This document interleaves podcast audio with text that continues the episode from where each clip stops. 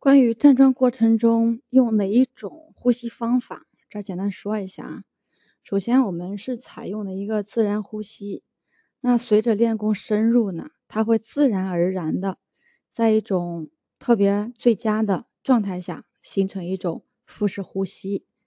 呃，腹式呼吸呢，就是鼻吸时小肚子鼓起，那鼻呼时小肚子缩回。我们经常听到的腹式呼吸，呃，指的是一种方法，是一种概念。它呢是需要我们用意念来引导。控制，或者是用腹肌来控制。从外形上来看，那我们站桩用的腹式呼吸和大家听过的顺腹式呼吸它是一致的，都是吸气小腹鼓，呼气小腹缩。但是呢，要明白一点，啊，站桩的腹式呼吸它是一个状态，不是方法。也就是我们在吸气的时候，小肚子它是自然而然鼓起的。而不是我们用力的去把它鼓起，整个呼吸的过程是完全放松的，不用意念去引导的。自然界的动物基本上都是腹式呼吸，这一点呢，大家可以去观察家里的小猫小狗。小孩和动物呢，没有学过什么腹式呼吸的方法，也不用意念去引导，他们都是接近自然的。所以练功的目的呢，也是回归自然。嗯，可以说腹式呼吸才是真正的自然呼吸。其实腹式呼吸是是道家养生修身的一个基础，体现了我们传统文化乃至中华文明的生命健康观。为什么有些人他做不到腹式呼吸呢？就既不用意，也不用力，怎样才能做到腹式呼吸呢？还有就是为什么就是我呼吸的时候感觉气沉不下来呢？嗯，这个其实有两种吧。第一种可能是你姿势不对，那第二种呢就是还是不够放松。那不良的姿势导致身体肌肉僵硬啊，僵硬的肌肉会让不良的姿势更加稳固。那要改变这种情况。嗯，比较容易的入手点就是去调整姿势，也就是我们说的站桩调形。那呼吸是在躯干部位完成，躯干部位的骨骼呢，主要就是我们的脊柱、肋骨，包括骨盆。其中肋骨和骨盆，它的形态是固定的，对吧？都知道是固定的，所以我们主要能控制的呢，就是脊柱的一个形态。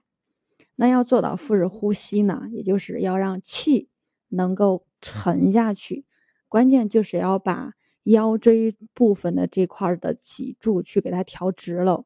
调直以后，我们腹腔的一个空间就会大，空间大，那腰部肌肉才能放松，这样你吸气的时候，横膈膜才有向下移动的一个余地，移动时就不会那么辛苦了。嗯，久而久练呢。横膈膜的弹性会越来越好，可以下降的越来越深。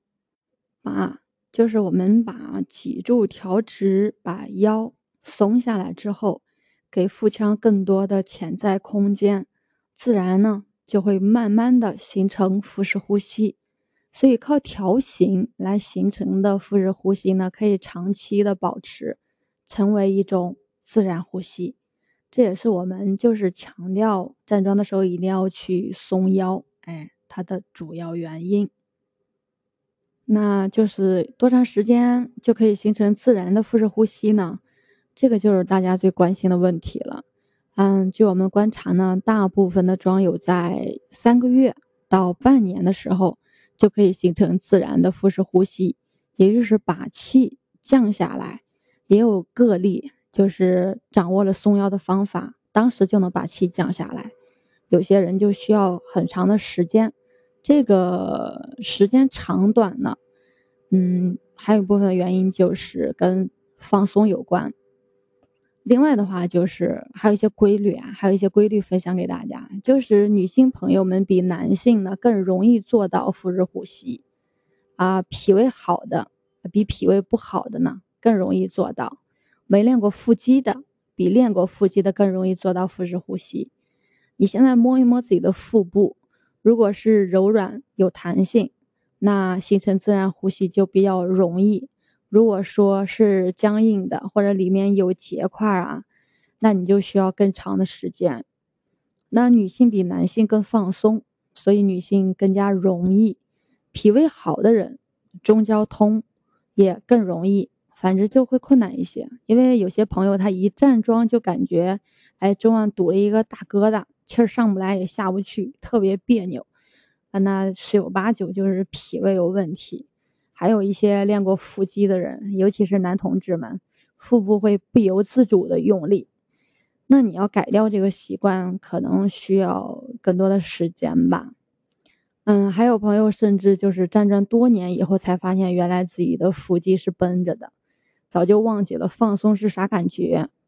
所以大家一定要留意啊，留意自己站桩的时候肚子是不是放松了，不要养成收腹的习惯，否则就算你的脊柱调的再直，气还是降不来的。要命的就是一些健身啊、媒体广告啊、错误的引导，大部分人对腹肌都有一个巨大的误区，练出棱角分明的马甲线就是最好的。其实这样子恰恰你就把你的腹肌练得僵硬了，嗯，久而久之呢也会堵啊。健康的腹肌是有力而有弹性的，不用力的时候也硬邦邦的，那肯定是练错了。严重的时候会肌肉纤维化的。导致你气血不通啊，经络堵塞等等等等问题都会出来的。所以你要把腹部练得僵硬了，要做到自然式的腹式呼吸会困难很多，需要把它打散了，慢慢来练。嗯，今天就分享到这里啊，还有其他问题的话可以私信主播。